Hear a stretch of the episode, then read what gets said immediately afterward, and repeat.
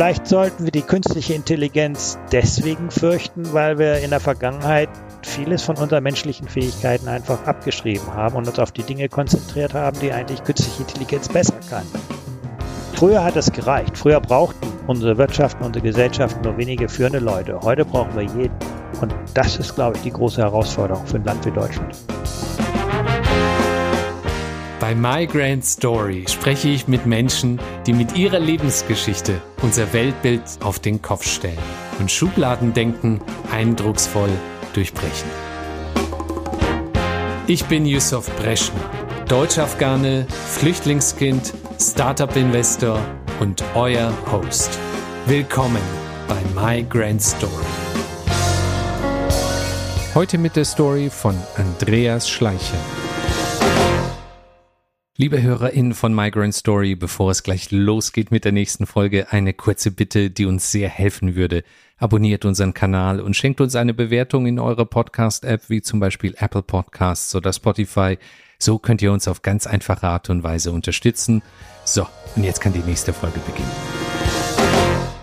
Wir bei Migrant Story unterhalten uns immer wieder mit Persönlichkeiten, die sich ihre Bildungschancen hart und über Umwege erkämpfen mussten, weil das Bildungssystem ihnen zunächst Steine in den Weg gelegt hat.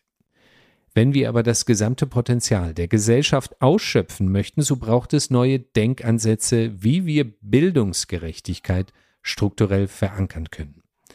Und wie dies gelingen kann, dafür gibt es wohl weltweit keinen besseren Experten als Andreas Schleicher, dem Bildungsdirektor der OECD der Organisation für wirtschaftliche Zusammenarbeit und Entwicklung.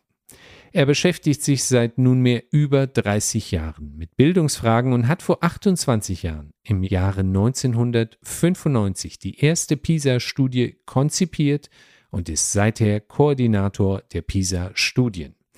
Und für all diejenigen, die sich mit dem PISA-Test nicht so gut auskennen, alle drei Jahre werden stichprobenartig 15-jährige SchülerInnen ausgewählt, um an der PISA-Studie teilzunehmen. Der Test soll herausfinden, wie die Kompetenzen der Schülerinnen in Mathematik, Lesen und Naturwissenschaften sind, wenn sie kurz vor dem Ende ihrer Pflichtschulzeit stehen. Seine Forschung und seine Erkenntnisse haben dazu beigetragen, den Dialog über Bildungsqualität und Bildungsreformen auf internationaler Ebene voranzutreiben. Lieber Andreas Schleicher, herzlich willkommen bei Migrant Story. Ganz herzlichen Dank für die Einladung.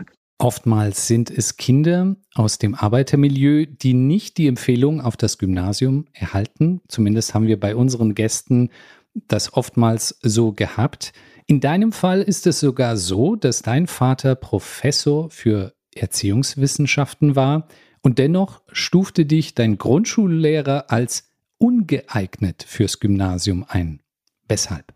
Ja, vielleicht hatte der Grundschullehrer auch gar nicht so unrecht. Ne? Meine Schulleistung zu Beginn äh, meines Lebens war nicht äh, äh, besonders gut und ich denke, da das will ich auch gar nicht so kritisieren. Ne? Ich denke, die, Kritik richtet sich eher daran, dass damit dann Lebenschancen verbaut werden. Ich glaube, wir müssen einfach jedem Menschen jeden Tag alle Türen offen halten und im Grunde nicht sehen, was sie nicht können, sondern das, wo ihre Stärken liegen. Und das hat bei mir später stattgefunden.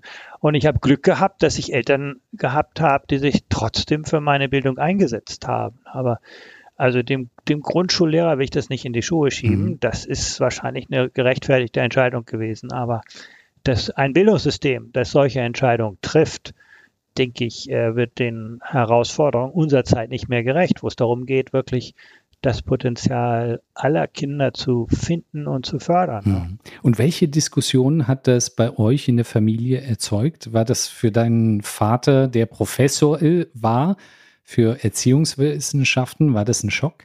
Ja, er hat mich auch gefragt, willst du das machen? Willst du dich da, da reinknien? Ist dir das wichtig? Und ähm, dann hat er sich dafür eingesetzt. Ne? Also das äh, gab bei uns schon eine Diskussion darüber. Ne? Das war ja auch klar, dass meine Schulleistungen nicht besonders gut waren. Mhm. Aber wie gesagt, ich habe Eltern gehabt, denen das wichtig war und die sich dafür eingesetzt haben und die mir auch im Grunde Dinge aufgezeigt haben, die ich dann kannte. Mhm. Und dein Vater hat dafür gesorgt, dass du als Zehnjähriger auf eine Waldorfschule in Hamburg kommst. Kleine Randnotiz, auch ich bin auf eine Waldorfschule gegangen.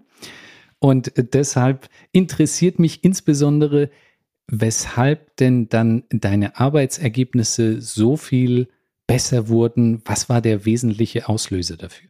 Also ich weiß gar nicht, ob es die Schule war. Ich glaube, in meinem Fall war es eher das, das Jugendorchester. Ich habe das Glück gehabt, äh, in das Jugendorchester in Ansburg äh, zu kommen und äh, dort habe ich gelernt zu lernen und zu arbeiten, mich anzustrengen. Ich habe auch gesehen, wenn du täglich drei Stunden übst, dann kannst du da auch wirklich gut werden. Und du musst dich einpassen in ein Orchester. Da war im Grunde auch eine sehr hohe Leistungserwartung. Wir hatten einen fantastischen Pädagogen, der dieses Jugendorchester geleitet hatte. Ich erinnere mich noch, Karl-Heinz Färber. Mhm. Und äh, dem bin ich wirklich dat, äh, dankbar. Der hat mir gezeigt, dass wenn ich mich wirklich anstrenge, dass ich auch Dinge kann. Und das hat sich dann irgendwo später auf die Schule übertragen, wo ich der Schule, der Waldorfschule sehr dankbar bin, dass sie eben auf viele Fähigkeiten schaut. Äh, mir haben Dinge Spaß gemacht. Ich konnte die auch gut, die vielleicht nicht so sehr im traditionellen Fächerkanon liegen. Das Handwerken, äh, die Musik. Äh, und auch dort, denke ich, habe ich viele Erfahrungen gesammelt, die mir letztendlich gezeigt haben, das lohnt sich, mhm. dich da reinzuknien und zu arbeiten. Und das hat sich später ausgezahlt. Ne? Mhm.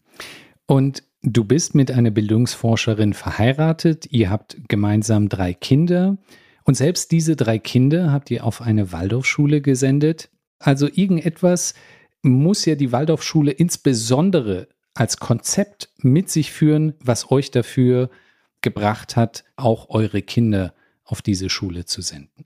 Also ich muss dazu sagen, wir haben uns eine ganze Reihe von Schulen angeschaut, äh, Montessori-Schule, Waldorfschule und äh, ich glaube, das Konzept der Waldorfschule hat uns, äh, auch in Paris, hat uns beide dann am meisten überzeugt, wobei wir später ähm, also die Kinder sind auf das reguläre französische Gymnasium dann später gegangen. Also das war uns auch schon wichtig, dass irgendwann müssen die sich da integrieren in das äh, Schulsystem. Und also das war uns von Anfang an auch klar, aber wir waren mit den Jahren der, der Waldorfschule eigentlich sehr zufrieden dort. Mhm. Auch meine Kinder haben eben sind sehr verschieden und die haben alle im Grunde Möglichkeiten gehabt, sich dort zu entfalten, wo ihre, wo ihre Stärken liegen. Und das hat uns sehr früh schon dort eingeleuchtet. Aber wie gesagt, wir haben uns eine ganze Reihe von Schulformen und Schulen angeschaut, bis wir das gefunden haben, was uns dann am meisten hm. zugesagt hat. Mhm.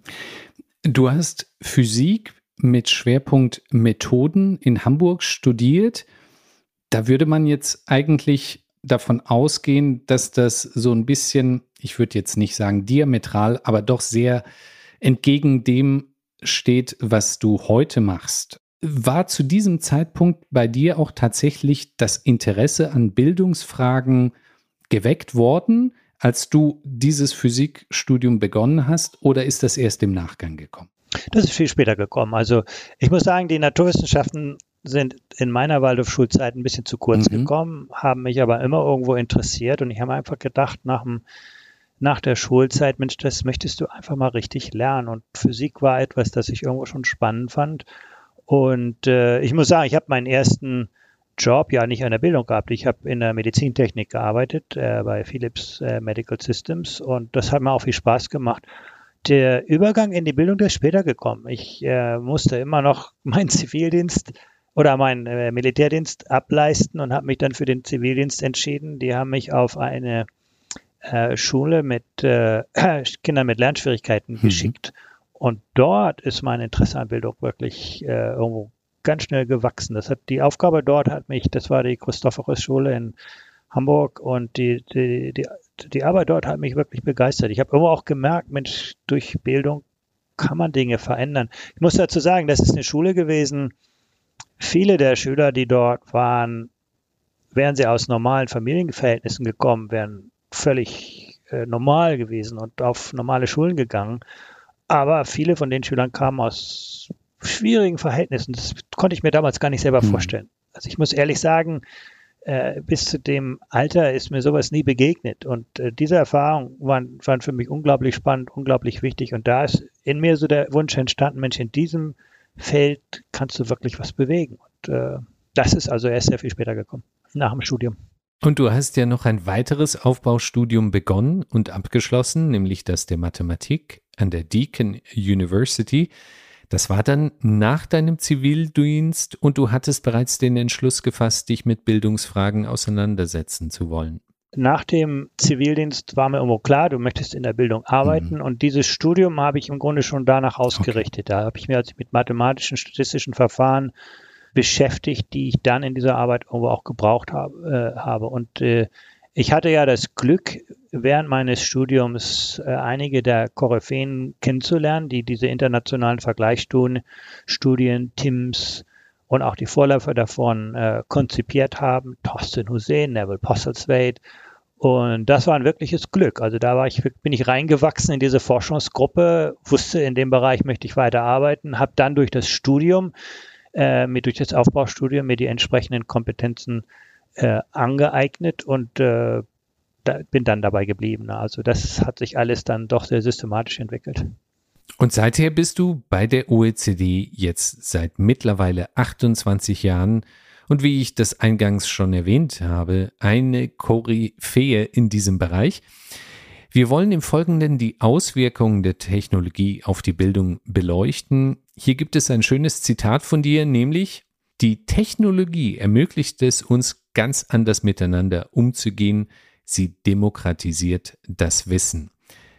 Siehst du das auch im Fall von künstlicher Intelligenz so? Ja, ich glaube, die künstliche Intelligenz ist ja keine magische Kraft. Äh, sie ist irgendwo ein gewaltiger Verstärker und Beschleuniger von vielen Prozessen. Also sie ermöglicht uns Zugriff auf ungeahnte Menge von neuem Wissen und schafft damit auch Möglichkeiten, die wir einfach in der Vergangenheit so, so nicht hatten.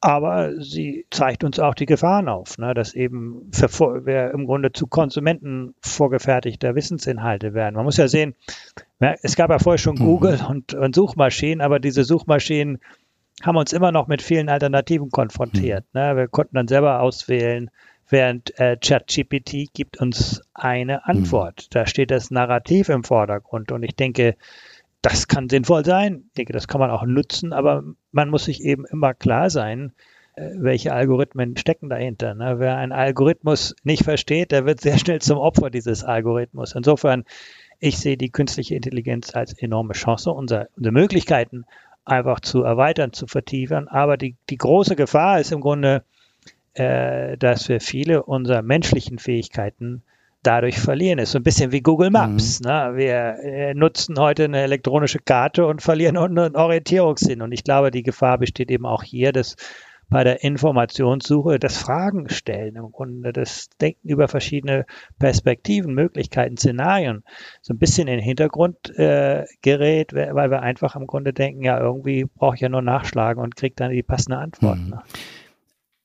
Das Thema der künstlichen Intelligenz ist ja etwas, das schon seit mehreren Jahren, Jahrzehnten immer virulent besprochen wurde und jetzt erstmalig, zumindest in, in der Form von ChatGPT, auch wirklich einem plastisch aufzeigt, welche Möglichkeiten dahinter stecken können.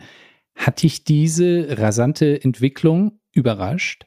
Ehrlich gesagt wenig. Ich muss sagen, seit vielen Jahren leite ich in der OECD Projekte, die sich damit befassen, äh, die, die Fähigkeiten künstliche Intelligenz zu verstehen und auch die Implikationen für Bildung äh, nachzuvollziehen. Ich muss Ihnen sagen, schon seit der Konzeption der PISA-Studie äh, war uns das irgendwo bewusst, also seit, seit vielen Jahren, Jahr 2000.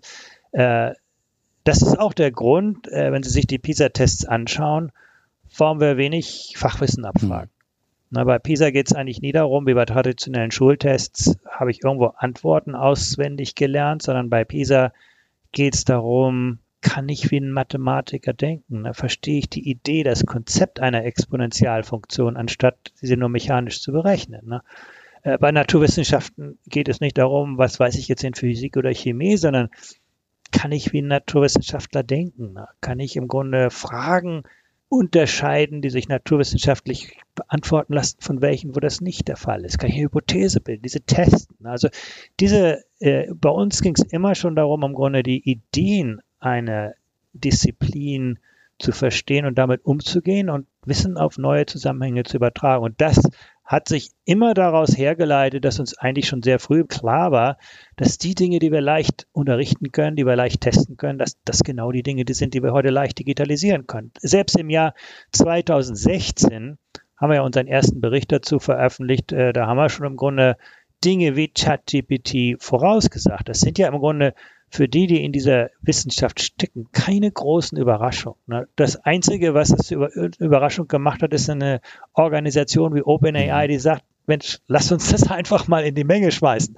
Ne? Aber ich glaube, wer sich als Bildungsforscher intensiv und ehrlich mit der Zukunft befasst, dem waren diese Entwicklungen seit langem klar und die haben sich auch darauf vorbereitet. Ich muss auch sagen, wir haben dafür damals sehr viel Kritik eingesteckt, auch aus Deutschland, wo man immer gesagt hat, wird, ah, ihr testet ja Kompetenz. Was heißt denn Kompetenz? Das zählt doch im Grunde das Fachwissen. Mhm. Und aber heute ist das, glaube ich, jedem klar, dass das im Grunde die Grundlage sein muss. Ich muss sogar sagen, wir müssen weitergehen. Ich denke, es geht ja für, bei Erfolg nicht nur um kognitive Leistung, sondern ebenso um soziale, emotionale mhm. Kompetenz. Mhm. Und da muss man sagen, da sind wir noch nicht besonders gut, diese zu messen. Da arbeiten wir dran. Aber ich glaube, die, die künstliche Intelligenz zwingt uns, uns sehr viel intensiver damit auseinanderzusetzen, was macht uns zum, zum Menschen? Wie können mhm. wir die Fähigkeiten, die uns als Menschen zu eigen sind, äh, erkennen, erweitern? Ne? Das äh, Bewusstsein, ne? äh, Fra Fragen der Ethik. Ne? Und ich glaube, das ist etwas, da, da muss sich auch das Bildungssystem insgesamt sehr viel intensiver mit beschäftigen. Ansonsten äh, werden wir alle noch zu Sklaven von Algorithmen. Ne? Habt ihr euch denn mit Berufsbildern, die sich aufgrund der künstlichen Intelligenz ergeben, auseinandergesetzt?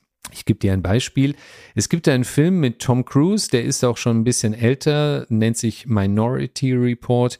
Da gibt es eine Art Prompt Engineer, der stellt sehr, sehr intelligente Fragen und vernetzt die Antworten in rasender Geschwindigkeit. Ist das eine Schlüsselfähigkeit, die zukünftig besonders relevant werden wird, so wie das heute bei Data Scientists beispielsweise der Fall ist? Ja, absolut. Das ist bei uns in der OECD immer ein äh, sehr intensives Arbeitsgebiet gewesen. Also die, die Fähigkeiten der Technologie zu prognostizieren und die Implikationen, die das hat für unser Berufsleben. Wobei wir gar nicht mal so sehr von neuen Berufsbildern ausgehen, sondern einfach, es geht ja gar nicht Technologie oder Mensch, sondern es geht einfach darum, wie die Tätigkeiten, die wir in vielen Berufsfeldern ausführen, durch Technologie verändert werden. In meinem Bereich Bildung Früher war eine Lehrkraft im Wesentlichen Vermittler von, von, von Fertigwissen. Es gab Schulbücher, die waren alle sorgfältig redigiert und so weiter. Heute sind wir als Lehrkraft Coach, Mentor, äh, Evaluator. Also ist, die Berufsbilder verändern sich ja alle sehr stark durch technologische Fähigkeiten, geben uns viele neue Möglichkeiten äh, und nehmen uns auch viele Dinge ab, die man vielleicht äh, so heute nicht mehr braucht. Ne? Und ich glaube, darum geht es wirklich, zu, zu verstehen, welchen Einfluss werden welche Technologien auf welche Tätigkeitsfelder haben. Und das hat dann indirekt Einfluss auf Berufsfelder. Mhm. Ne? Mhm. Technologie hat ja auch gewisse Nebenwirkungen. Beispielsweise führen die sozialen Medien dazu, dass diese permanente Berieselung mit Nachrichten die Konzentrationsfähigkeit sehr, sehr stark verringert. Das stelle ich mir als eine auch gesellschaftlich sehr große Herausforderung dar. Wie kann man überhaupt diese Konzentrationsfähigkeit wieder fördern? Ist auch hier wiederum die Technologie zu Hilfe zu holen oder braucht es da ganz andere Ansätze und Fähigkeiten, um diese Konzentrationsfähigkeit wieder zu erstarken zu lassen? Ja, also die Beobachtung ist ganz sicher richtig. Wir haben eigentlich schon seit vielen Jahren gesehen, dass äh, Technologieintensität äh, nicht nur mit Konzentration, auch das geht um kognitive Fähigkeiten, aber auch äh, wir sehen, dass es zu einer Vereinzelung führt. Und man muss ja auch sagen, auf der einen Seite verbindet, verbindet uns die Technologie mit jedem anderen Menschen dieser Welt fast. Auf der anderen Seite führt sie dazu, dass wir meistens äh, nur mit Menschen arbeiten, die genauso denken wie wir, die genauso aussehen wie wir, die genauso arbeiten wie wir. Also im Grunde die Polarisierung, äh, die wir sehen, na, die Vereinzelung, äh, das sehen wir sozial, das sehen wir kulturell, das sehen wir politisch. Mhm. Na, äh, äh, das sind sehr reale Phänomene, die Folgen von Technologie sind.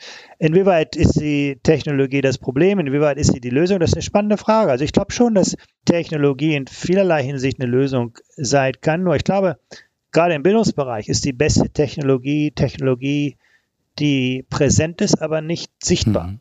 Ja, also ich gebe Ihnen mal ein Beispiel, was ich mich, mich wirklich beeindruckt hat. Ähm, das, und das war vor der Pandemie, 2018 war ich in einem Klassenzimmer in Shanghai, wo die Kinder Kalligrafie gelernt mhm. haben. Und das bereitet den Lehrkräften dort enormes Kopfzerbrechen. Ne? Wir machen uns Gedanken über 30 Schriftzeichen und die müssen 4000 lernen. Ne? Und das ist also ein riesen Kraftakt, der da eingesetzt wird. Zweitens, es ist keine Technik dort, sondern eine mhm. Kunst. Und ich habe die, die Schüler gesehen, die mit ihrem Pinsel da diese Schriftzeichen auf dem Tisch gemalt haben. Und in den Tischen hatten die integrierte Scanner. Auf den Tischen hatten die Schüler ihr Mobiltelefon, das ihnen in Echtzeit Rückmeldung zur Qualität ihrer Schriftzeichen gegeben hat. Das heißt, die müssten nicht zwei, drei Tage warten, bis die Lehrkraft sich das irgendwo angeschaut hatte, alles markiert. Also die wussten im Grunde unmittelbar. Aber man sieht dort, die Technik war im Hintergrund, die haben eben nicht auf dem Tablet gespielt und nicht sich im Grunde äh, so, so Lernprogramme durchgearbeitet, äh, sondern die haben ganz traditionell gearbeitet, aber die Technologie hat ihnen Rückmeldung gegeben. Spannender wurde das noch, die Lehrerin vorne, die konnte sehen, wie verschiedene Schüler unterschiedlich lernen und die Schüler dann eben dynamisch umgruppieren. Im Grunde, wo haben Schüler vielleicht eine ähnliche Misskonzeption, wo kann ich sie zusammenbringen? Nach der Klasse haben die Lehrkräfte sich zusammengesetzt und sagen, Mensch, wie hat das bei mir funktioniert, bei dir funktioniert? Datengestützt als Data Scientist praktisch im Grunde gearbeitet, nicht mit Technologie, um Pädagogik zu stärken. Und für mich darin liegt eine Lösung. Wie kann uns die Technologie helfen, Lernen spannender zu machen, individueller zu gestalten, chancengerechter zu gestalten, hm. aber eben nicht dadurch, dass Schüler am Smartphone oder Tablet sitzen, sondern indem wir äh, irgendwo die Information durch Technologie nutzen, um Lernen zu verbessern. Also das ist, glaube ich, sehr, sehr, sehr wichtig, dass wir da äh, Grenzen setzen. Und es gibt schon Länder, die setzen sehr enge Grenzen bei der Benutzung von äh, bei, bei Screentime. Mhm. Ne? Mhm. Und äh, ich glaube, wir müssen uns da einfach da Gedanken machen. Und ich glaube, da hängt die Bildung ein bisschen weiter hinterher. Also wenn wir bei der Medizin ein neues Medikament entwickeln, da machen wir ganz sorgfältige Tests. Und wir wollen uns wirklich ganz sicher sein, dass die Nebenwirkungen viel kleiner sind als die Vorteile. Mhm. Ne? Im Bildungsbereich schmeißen wir alles rein und sagen, probiert das einfach mal. Und die Nebenwirkungen sind uns fast nie bewusst. Wir messen sie auch gar nicht. Wir nehmen das im Grunde alles so hin. Und ich glaube, äh, da müssen wir sehr viel sorgfältiger arbeiten, wissenschaftlicher arbeiten, dass uns da nicht äh, Generationen von Schülern verloren mhm. gehen. Ne? Mhm. Was mir aufgefallen ist, in den ganzen PISA-Tests sind insbesondere asiatische Länder sehr, sehr weit vorne, China, Singapur etc. Und es gibt ja auch die ganzen Diskussionen rund um künstliche Intelligenz und Datenschutz. In China, wahrscheinlich auch in Singapur, wird das Thema unterpriorisiert im Vergleich zu Europa. Laufen wir hier in Europa und insbesondere in Deutschland Gefahr, komplett abgehängt zu werden? Ja, ich glaube, das ist nicht nur eine Frage der Technologie. Äh, auch äh, bei traditionellen Bildungsprozessen, man muss ganz klar sagen, in den asiatischen Staaten hat Bildung einen sehr viel höheren Stellenwert in der Gesellschaft. Es geht bei Bildung nicht allein darum, kriege ich einen besseren Job oder was muss ich lernen, damit ich morgen viel verdiene, sondern Bildung ist eine Frage der Gesellschaft. Ne? Wen heirate ich? Wo, wo arbeite ich? Welchen äh, Status habe ich in der Gesellschaft? Mhm. Das, das spornt mich an, wirklich das Beste aus mir herauszuholen. Also der instrumentelle Ansatz, der in, im Westen im Vordergrund steht, der ist dort nicht besonders wichtig. Also Bildung hat einen hohen Stellenwert. Mhm. Ne? Äh, Eltern dort, Großeltern werden ihre letzte Kraft, ihr letztes Geld einsetzen für die Zukunft ihres Landes. Das ist die Bildung ihrer Kinder. Ne? In Europa haben wir das Geld unserer Kinder schon ausgegeben für unseren eigenen Konsum. Also das ist das eine. Das zweite ist, äh, man sieht dort Lehrkräfte und das gilt vielleicht nicht in allen asiatischen Staaten, aber es gilt sicher in Ländern wie Japan, Singapur, China, Lehrkräfte machen dort sehr viel mehr als Vermittlung von Wissen. Die, denen liegt wirklich das, das Wohlbefinden jedes einzelnen Kindes am Herzen. Die arbeiten daran, die setzen sich mit den Eltern zusammen. Die haben auch sehr viel mehr Zeit außerhalb des mhm. Unterrichts, muss man sagen. Also in Shanghai, ich hatte das Beispiel vorhin genannt, da unterrichten Lehrkräfte 11 bis 16 Stunden in der Woche, ne? arbeiten aber 50 Stunden. Und ein Großteil dieser Arbeit ist wirklich da, da geht es um die, die, die Förderung der Kinder außerhalb des Klassenverbandes und einfach zu sehen, dass alle Schüler im Grunde dort mitkommen. Also das ist ein ganz anderes Arbeitsumfeld. Also das äh, ist, glaube ich, der, der, der eigentliche Treiber. Technologie ist eigentlich erst in den letzten Jahren damit zugekommen. Und da muss man ganz klar sagen, da haben diese Länder ganz andere Möglichkeiten, weil gerade in einem Land wie Deutschland ist ja nicht nur der, der, der Datenschutz, die dem im Wege stehen, sondern einfach auch diese totale Fragmentierung. Da muss man einfach sagen, als Lehrkraft müssen in Deutschland mit vier, fünf, zehn verschiedenen Apps arbeiten, die alle nicht kompatibel sind, die ihre Daten nicht austauschen können. Also ich glaube, da gibt es sehr, sehr viele Gründe außerhalb des Datenschutzes, warum Technologie hier noch nicht im Grunde so hilfreich ist wie in, in anderen Bereichen. Aber ich glaube wirklich nicht, dass Technologie der Differenziator ist, ne, sondern es geht, glaube ich, eher um Stellenwert von Bildung und hm. die Art und Weise, wie Lehrkräfte dort mit Kindern arbeiten. Hm. Ne. Aber umso erstaunlicher der Stellenwert der Bildung in Deutschland, dem Land der Dichter und Denker. Da müsste man doch eigentlich vermuten, dass der besonders hoch sein sollte hier in Deutschland. War das früher vor 50 oder 100 Jahren anders? Oder ist das gar ein Mythos, dass Deutschland das Land der Dichter und Denker sei? Das ist eine Frage, die sehr schwer zu beantworten. Und man muss ja sagen, bei dem Land der Dichter und Denker, das war ja ein relativ kleiner Teil der Bevölkerung, mhm. äh, die das geleistet hat. Ich glaube, also der, der Großteil der Bevölkerung der hatte in Deutschland nie besonders, besonders enges Verhältnis zur Bildung. Also ganz anders in einem, wie in einem konfuzianisch geprägten Land. Ne? Insofern, glaube ich, überschätzen wir das vielleicht. Äh, ich, es ist Deutschland eigentlich in meinen Augen nie gelungen, wirklich ein Bildungssystem aufzubauen, das allen, allen jungen Menschen im Grunde offene Chancen für die Zukunft bietet. Ne? Das ging ihm eigentlich immer eher um das Sortieren und Auswählen einige wenige Dichter und Denker, die aufs Gymnasium kommen, viele, die dann für diese Leute arbeiten und so weiter. Also ich glaube, vielleicht hat sich da auch im Zeitverlauf was verändert. Also ich kann mir schon vorstellen, dass früher der Stellenwert von Bildung höher war, aber ich glaube, wir sehen heute nur einen sehr kleinen Teil der Gesellschaft, der sehr erfolgreich war, aber eben nicht. Heute, früher hat das gereicht. Früher brauchten unsere Wirtschaften, unsere Gesellschaften nur wenige führende Leute. Heute brauchen wir jeden. Und das ist, glaube ich, die große Herausforderung für ein Land wie Deutschland. Mhm, mhm. Und gleichzeitig muss man ja anerkennen, dass sehr, sehr viele aus dem Ausland nach Deutschland kommen, um hier zu studieren, weil es eben kostenfrei ist im Vergleich zu England oder gar den USA, wo man wirklich sich hochgradig verschuldet. Also der Stellenwert ist vielleicht innerhalb der Gesamtbevölkerung nicht da, aber zumindest die Tatsache, dass Bildung universitärer Art kostenfrei ist, ist ja eigentlich Ausdruck dessen, dass die Regierung bemüht ist. Also wo klafft es dann? Ja, im Grunde sind wir beim gleichen Thema. Ne? Die, die haben, den wird gegeben. Ne? Also die, die auf eine Universität kommen, die kriegen das dann eben kostenlos. Und man muss ja ehrlich sagen, kostenlos äh, ist ja nicht, dass es keine Kosten hat, sondern es wird von den Leuten bezahlt, die eben kein Universitätsstudium haben. Und da muss man ehrlich sein und sagen, ein Land wie England, das sagt, wir haben jetzt nachgelagerte Studiengebühren, wir erwarten von dir, du möchtest ein Studium machen, okay, wir geben dir die, die finanziellen Möglichkeiten, aber bitte, wenn du später viel verdienst, gib das der Gesellschaft wieder. Ehrlich gesagt halte ich das für einen gerechteren Ansatz, als das man in Deutschland hat, wo man sagt, äh, die, die das Gymnasium geschafft haben, kriegen dann nochmal was obendrauf gesetzt und der Rest der Gesellschaft bezahlt dafür. Also im Grunde ist das das gleiche mhm. Thema, was wir vorher besprochen hatten. Deutschland ist ein Land, das den mit äh, guten Bildungsvoraussetzungen viele Türen offen hält, aber vielen anderen dann auch eben sehr viel zumutet. Mhm. Also ehrlich gesagt sind mir persönlich dort Länder wie, wie England lieber, die sagen, okay, wer weitere Bildung hat, der muss irgendwo auch mhm. selber später zumindest einen Beitrag dazu zu leisten. Ne? Und äh, man muss sogar sagen, auch die, der Anteil ausländischer Studierenden ist in, in England heute deutlich höher. Das äh, sehen eben auch viele ausländische Studierende so, dass es sich durchaus lohnt, selber einen Beitrag zu meiner Bildung zu mhm. leisten. Ne? Es kommt mir immer wieder so vor, Eltern haben Sorge, dass ihre Kinder im internationalen Vergleich abgehängt werden.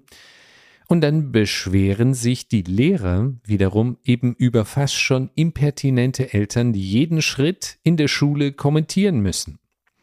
Wie geht das einher zwischen dem, was du gesagt hast, also Stellenwert der Bildung in Deutschland im, äh, im internationalen Kontext und gleichzeitig sieht man eben diese immer mehr impertinenten Eltern, die wirklich mehr oder weniger die Lehrer drangsalieren? Ja, ich glaube, äh, zu einem hohen Stellenwert von Bildung gehört eben auch das Vertrauen in Schule, in die Lehrkräfte dazu. Und auch das muss man sagen, da können wir sehr viel von den asiatischen Lern äh, Ländern lernen. Auch dort, die Erwartungshaltung der Eltern ist sehr hoch, aber als Eltern sage ich mir dort, was kann ich mit für mein Kind zu Hause tun? Wie kann ich das Umfeld von Schule, wie, wie kann ich meine Schule unterstützen? noch nicht mal finanziell, aber was kann ich beitragen, damit diese Schule im Grunde weiterkommt?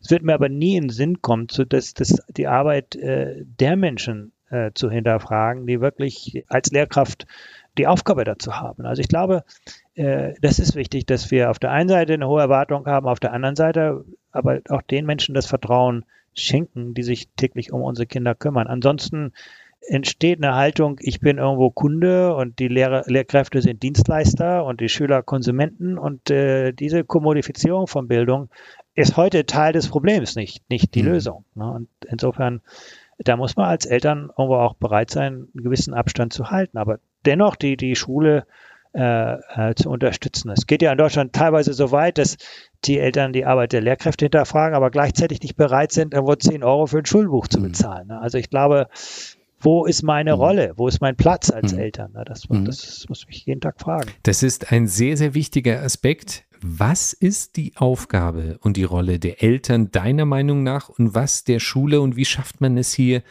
die Trennung auch aufrechtzuerhalten und ein harmonisches Miteinander zu erzeugen? Ja, in einer unserer ersten PISA-Studien haben wir äh, Eltern viele Fragen gestellt. Und äh, die Frage, die mich am meisten beeindruckt hat, ist, wenn Eltern ihre Kinder täglich gefragt haben, wie war die Schule heute? Und das ist ja nicht, da geht es ja nicht darum, im Grunde drei Stunden Hausaufgaben mit meinen Kindern zu machen oder, oder einen Bildungsgrad zu haben, sondern es geht einfach darum, meinen Kindern zu zeigen, das, was du in der Schule machst, ist mir persönlich wichtig. Das ist etwas, wo wir gemeinsam dran arbeiten. Äh, das ist das, äh, ich glaube, das Allerwichtigste, dass Kinder irgendwo erleben, ich als Vater oder Mutter habe das Vertrauen in die Schule, ich unterstütze diese Schule und ich erwarte von dir, dass du dich dort nach deinen besten Kräften einbringst. Wenn das die Kinder mitkriegen, haben wir schon ganz, ganz viel gewonnen. Das, das Zweite ist im Grunde, äh, die Schule selber auch zu unterstützen, äh, dass man irgendwo mit den Lehrkräften gemeinsam arbeitet und äh, auch im Austausch steht. Ne? Was kann ich zu Hause für, für die Kinder tun? Äh, welches Umfeld kann ich schaffen? Ne? Auch Medienkonsum ist ein gutes mhm. Beispiel. Ne? Als, das kann ich als Schule nicht kontrollieren. Mhm. Ne? Wenn die Kinder zu Hause bis 11 Uhr abends oder 12 Uhr Mobiltelefon sind oder Fernsehen gucken, na klar, dann klappt das am nächsten Morgen in der Schule nicht. Und da, glaube ich, sind äh, die Erziehungsaufgaben äh, äh, sind sehr wichtig. Gleichzeitig kann ich als Schule dafür auch ein stärkeres Bewusstsein schaffen. Ne? Man muss ja einfach sagen, als, als Eltern haben wir unser Kind zum ersten Mal, wir haben keine Erfahrung, die Lehrkräfte haben viele Generationen von Kindern im Grunde durchlaufen und können auch den Eltern Hilfestellung geben. Ich glaube, äh, viele würden da sagen, oh, das ist Einmischung in das Elternhaus, aber ich glaube, es ist sehr wichtig, dass einfach man den Menschen zu Hause irgendwo Hilfestellung, Unterstützung gibt. Auch das können wir von vielen erfolgreichen Bildungssystemen lernen. Wenn Sie nach Nordeuropa gehen, da ist es selbstverständlich. Am Ende eines Schuljahres setzen sich die Lehrkräfte mit dem Schüler, der Schülerin und deren Eltern zusammen, um einfach zu sehen, was können wir alle gemeinsam tun, um Leistung zu verbessern. Da darf sich niemand über den anderen hm. beklagen, also nicht die Lehrer über die Schüler und die Eltern über die Lehrer, sondern jeder muss sehen im Grunde, was kann ich selber beitragen, um die Ergebnisse zu verbessern. Und ich glaube, das ist dieses Klima, das äh, gemeinsame Arbeit, aber mit ganz klar getrennten Aufgaben. Mhm. mhm. Wenn ich als äh, Eltern die Aufgabe der Lehrer übernehme, dann unter, unterminiere ich im Grunde deren Autorität und das nehmen die Kinder sehr schnell wahr. Ne? Und auch das muss man leider sagen, sehen wir heute, den, der Autoritätsverlust der Lehrkräfte unter den Schülern führt ja auch dazu, dass der Lehrerberuf immer weniger attraktiv mhm. wird. Der wird in Deutschland hoch bezahlt, aber viele wollen das einfach nicht mehr mhm. machen. weil sie letztlich sehen, ich kann das, was mir wichtig ist, nämlich jungen Menschen zu zeigen, im Grunde, wer sie sind, wer sie werden wollen und die auf diesem Weg begleiten, dass das eigentlich immer schwieriger mhm. wird. Ne? Ist das wirklich so? Werden im internationalen Vergleich deutsche Lehrer sehr viel besser bezahlt? Ja. In der allgemeinen Diskussion zumindest heißt es, dass zum Beispiel Lehrer und Pflegeberufe viel zu niedrig vergütet werden. Ja, es gibt ja durchaus einen Unterschied zwischen Krankenpflegern und Lehrkräften. Also Lehrkräfte werden im internationalen Vergleich in Deutschland äh, sehr gut bezahlt. Es gibt eigentlich nur Luxemburg, äh, wo die Lehrergehälter noch höher mhm. liegen. Der Beruf ist finanziell attraktiv, aber ist intellektuell nicht besonders attraktiv. Also ich glaube, daran muss man mhm. arbeiten, einfach ein Arbeitsumfeld zu schaffen, was spannender wird, wo Lehrer auch mehr im Team arbeiten, mehr Gestaltungsmöglichkeiten haben. Also ich glaube, man kann sehr, sehr viel tun, um den Lehrerberuf attraktiver zu gestalten, aber das Gehalt zu erhöhen. Deswegen auch diese ganze Geschichte um Boni und so weiter, das überzeugt, glaube ich, nicht. Das wird auch nicht wirklich hm. helfen. Kommen wir zu den Zukunftsfähigkeiten, die man gerade auch in Zeiten der künstlichen Intelligenz immer mehr sich aneignen sollte. Es gibt einen chinesischen Unternehmer, Jack Ma, der Gründer von Alibaba, der den Ratschlag gegeben hat, dass man sich wirklich auf das fokussieren sollte, was den Menschen auszeichnet. Gefühle, Kreativität, Empfinden, Transferdenken, vernetztes Denken und so weiter. Kann man das so stark pauschalisieren, dass man sagt, Spezialisten-Know-how sollte man eher bleiben lassen und stattdessen sich eben wieder zurückbesinnen auf die wesentlichen Fähigkeiten, die wesentlichen menschlichen Fähigkeiten? Im Grunde stimme ich Ihnen zu. Ich würde es vielleicht ein bisschen differenzierter sehen. Also noch einmal das Beispiel, die, die Tatsache, dass Google Maps mir sagt, wie ich wohin komme, soll ja nicht heißen, dass ich irgendwo einen Sinn für Orientierung aufgebe. Ne? Also ich glaube, wir dürfen nicht wichtige menschlich, menschliche Fähigkeiten einfach aufgeben, nur weil die Technologie das, das, das auch kann. Ich glaube aber ganz sicher, dass wir uns im Wesentlichen auf die Fähigkeiten konzentrieren müssen, die uns als Menschen von der Technik unterscheidet. Man muss ja sagen, zum Beispiel ein Übersetzungsprogramm kennt ja die Idee von Sprache nicht. Mhm. Ne? Das rechnet einfach Korrelationen aus zwischen zwei Sprachen und äh, prognostiziert, was das nächste Wort ist. Ne?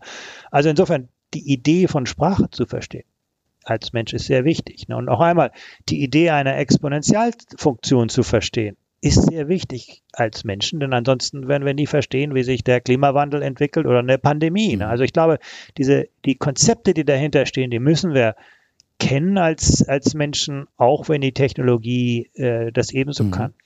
Auf der anderen Seite müssen wir sehr auf die Komplementarität achten. Ich glaube wirklich, Bewusstsein, Kreativität, ne, kann ich mit mir selber leben? Kann ich mit Menschen leben, die und arbeiten, die anders sind als ich? Kann ich mit dem Planeten leben? Ne? Kann ich im Grunde Abwägung treffen zwischen meiner Zukunft, meiner Gegenwart und der Zukunft anderer Menschen? Also das sind, glaube ich, ganz, ganz entscheidende äh, Zukunftsfragen, die immer wichtiger werden und die vielleicht in der Vergangenheit zu kurz gekommen sind. Ich muss mal sagen, vielleicht sollten wir die künstliche Intelligenz deswegen fürchten, weil wir in der Vergangenheit vieles von unseren menschlichen Fähigkeiten einfach abgeschrieben haben und uns auf die Dinge konzentriert haben, die eigentlich künstliche Intelligenz besser kann. Ne? Ich glaube, vielleicht müssen wir aber auch dort, dort den Weg mal wieder etwas zurückfinden. Mhm. Man muss ja sagen, vor der Industrialisierung haben wir ganz anders gelernt. Wir haben immer eigentlich mit und durch Erfahrung gelernt. Wir haben immer mit anderen Menschen gelernt. Lernen war nicht Transaktion, sondern immer sozialer Prozess. Und vielleicht ist es wichtig, dass wir davon äh, etwas wiederfinden heute. Mhm.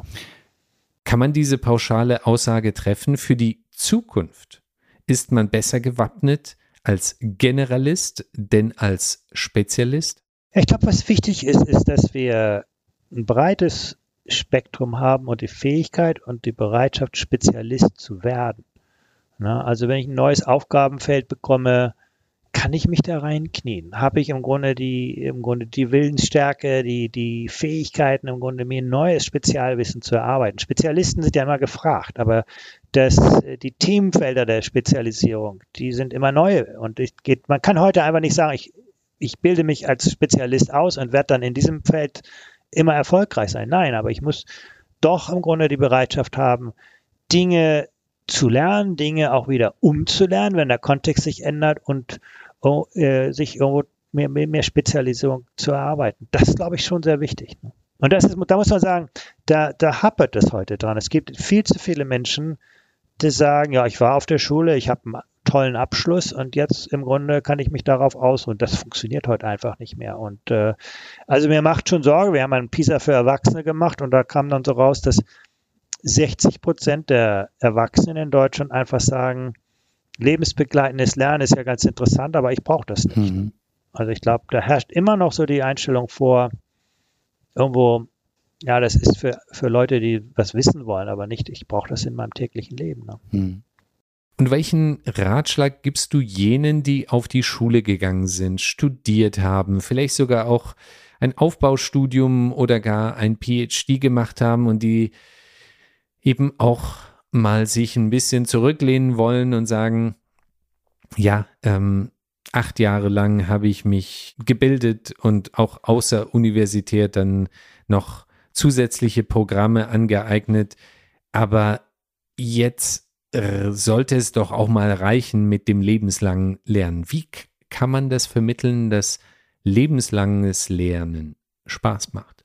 Ja, also ich glaube, akademische Titel sind heute nicht sehr viel mehr als die, die Rechnung für die Gebühren, die ich bezahlt habe. Ne? Also ich glaube, was zählt heute ist wirklich die Fähigkeit, Bereitschaft, meinen Horizont jeden Tag weiter auszubauen. Also da zählt nicht nur dazu, im Grunde Neues zu erlernen, sondern auch die Bereitschaft, Dinge aufzugeben, um zu lernen, ne? Meinung zu ändern, äh, Einschätzung zu ändern. Und äh, wer das heute nicht mitbringt, äh, der wird in sehr kurzer Zeit sehen, dass irgendwo in unserer Gesellschaft, dass da kein Platz mehr dafür mhm. ist. Ne? Und äh, das erfordert sehr viel von Menschen. Und vor allen Dingen, äh, ich denke, sollten wir auch sehr, sehr früh damit mit anfangen. Im Grunde, wenn wir Menschen irgendwo durch eine Schulausbildung, Universitätsausbildung das Lernen verleiden, na, das ist eben mit harter Mühe irgendwo verknüpft. Das ist im Grunde, ich muss mir unglaub, unglaublich viel auswendig lernen für irgendwelche Prüfungsaufgaben dann werden wir diese Menschen nicht für lebensbegleitendes Lernen gewinnen, sondern es geht schon darum, sehr früh im Leben zu lernen, Mensch, es ist doch unglaublich spannend. Ich kann jeden Tag äh, irgendwo meinen Horizont erweitern. Ich kann äh, Dinge neu lernen. Und als Menschen werden wir ja dazu geboren. Wenn sie eine dreijährige Tochter oder einen Sohn haben, na, die werden alles in Frage stellen, was sie ihnen mhm. erklären. Mhm. Die sind immer bereit, mit allem zu experimentieren, was ihnen in die Hände kommt. Äh, und irgendwo dann kommen sie in die Schule und dann versuchen wir sie kompatibel mit unseren eigenen Vorstellungen zu machen und dann geht vieles von dem verloren. Auch gerade die Bereitschaft im Grunde, die Neugier im Grunde Wissen zu hinterfragen. Ne? Wenn man immer mit Antworten konfrontiert wird, wenn die Schule einem sagt, lern genau diese Antwort, die wir dir hier vorgegeben haben, dann denke ich, im Grunde reißen wir diese Grundlagen ein, die, äh, der, der, für den späteren hm. Erfolg, nämlich das lebensbegleitende Lernen. Und die Universität, welche Aufgabe hat diese zukünftig? oder vielleicht auch schon immer gehabt, geht es in erster Linie darum, eine Lernschule zu sein, also beizubringen, wie man systematisch lernt, weniger welche konkreten Inhaltsstoffe beigebracht werden. Ist das die Aufgabe der Universität in der Zukunft?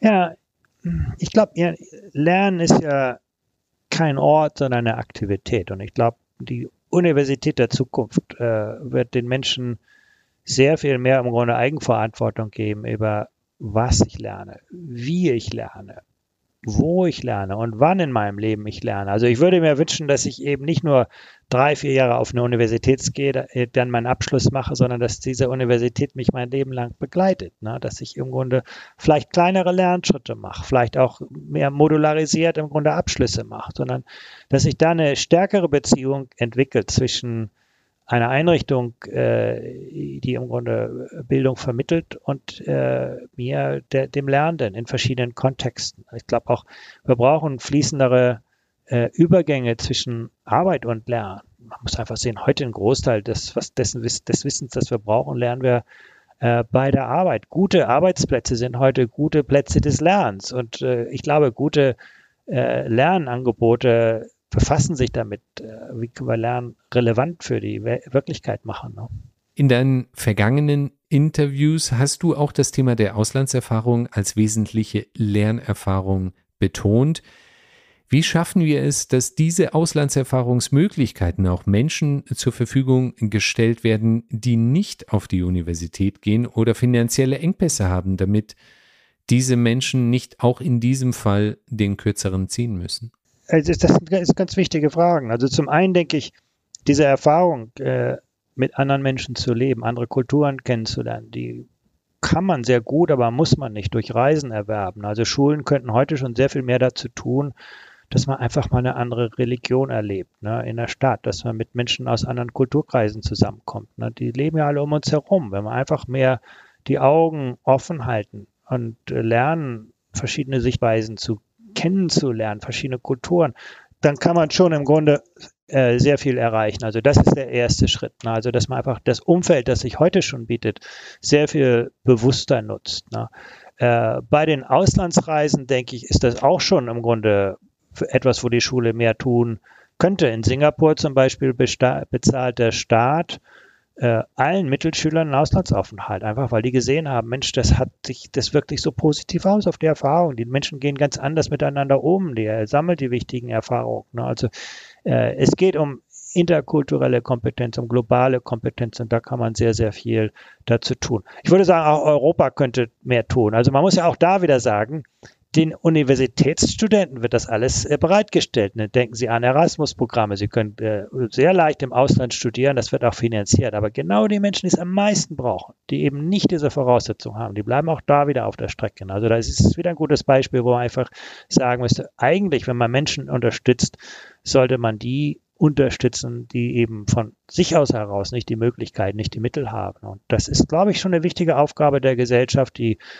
Polarisierung, die wir auch hier global erleben, ne, die oft aus Missverständnissen entsteht. Ne. Wenn ich andere Menschen nicht, nicht kenne, werde ich andere Menschen ablehnen. Meine eigene Erkenntnis zu diesem Thema kommt aus der PISA-Studie. Wir haben uns mit diesem Thema befasst und gesehen, dass Schüler, die einen Auslandsaufenthalt gemacht haben oder einfach auch einfach Erfahrungen vor Ort mit anderen Kulturen gesammelt haben, die waren einfach sehr viel offener gegenüber anderen Sichtweisen, Perspektiven, Schülern mit Migrationshintergrund. Also das ist, glaube ich, schon eine ganz, ganz wichtige Investition in die, in die Vielfalt unserer Gesellschaft. Ne?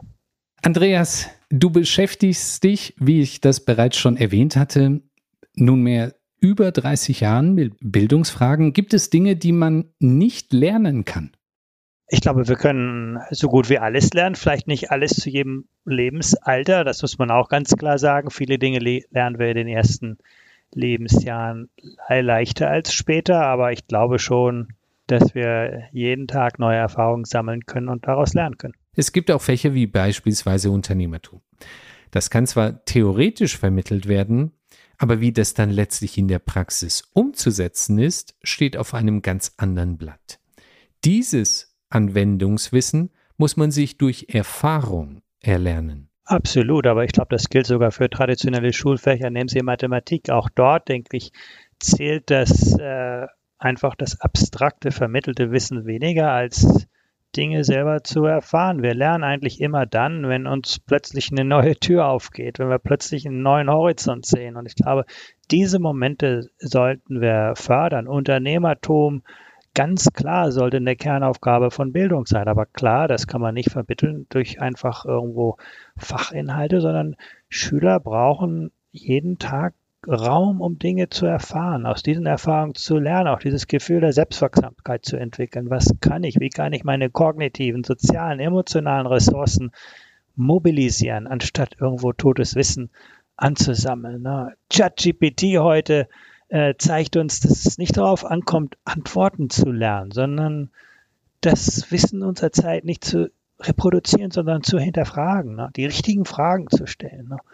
Und äh, insofern denke ich, alles, was wir in der Schule lernen, sollte mehr mit Erfahrung zu tun haben und weniger mit der Vermittlung von abstraktem Wissen. Ne? Hm, hm. Andreas, ähm, wohlwissend, dass deine Zeit bereits auch schon über Gebühr beansprucht worden ist, letztlich die Frage, gibt es irgendeinen Aspekt, den du gerne unseren HörerInnen von Migrant Story mitgeben möchtest? Ich glaube, es ist wichtig, dass wir irgendwo früh mit den Bildungswegen anfangen. Und äh, wir haben sehr viel über Schule und Universität gesprochen, aber ich glaube, die auch die wichtigsten Karriereentscheidungen, die treffen wir nicht gegen Ende der Schulzeit, sondern zu Beginn unseres Lebens. Ne? Wenn uns klar wird, im Grunde lohnt es sich, im Grunde mich für Bildung einzusetzen. Äh, was sind die Perspektiven? Wenn ich aus einem sozial ungünstigen Umfeld komme, dann sind mir vielleicht, ist mir vielleicht gar nicht bewusst, wie vielfältig die Welt ist. Ne? Und äh, da, glaube ich, können wir sehr viel mehr tun. Das ist in Deutschland stärker ins, ins, ins Blickfeld äh, gekommen. Das ist, glaube ich, auch ein sehr gutes Ergebnis, aber ich glaube wirklich, äh, viele Bildungschancen werden sehr früh vergeben und da können wir noch sehr viel mehr tun. Ein wunderbares Schlusswort, lieber Andreas. Ganz herzlichen Dank für deine Zeit und die Möglichkeit, sich über ein sehr, sehr wichtiges Thema mit dir austauschen zu dürfen. Vielen Dank. Herzlichen Dank auch.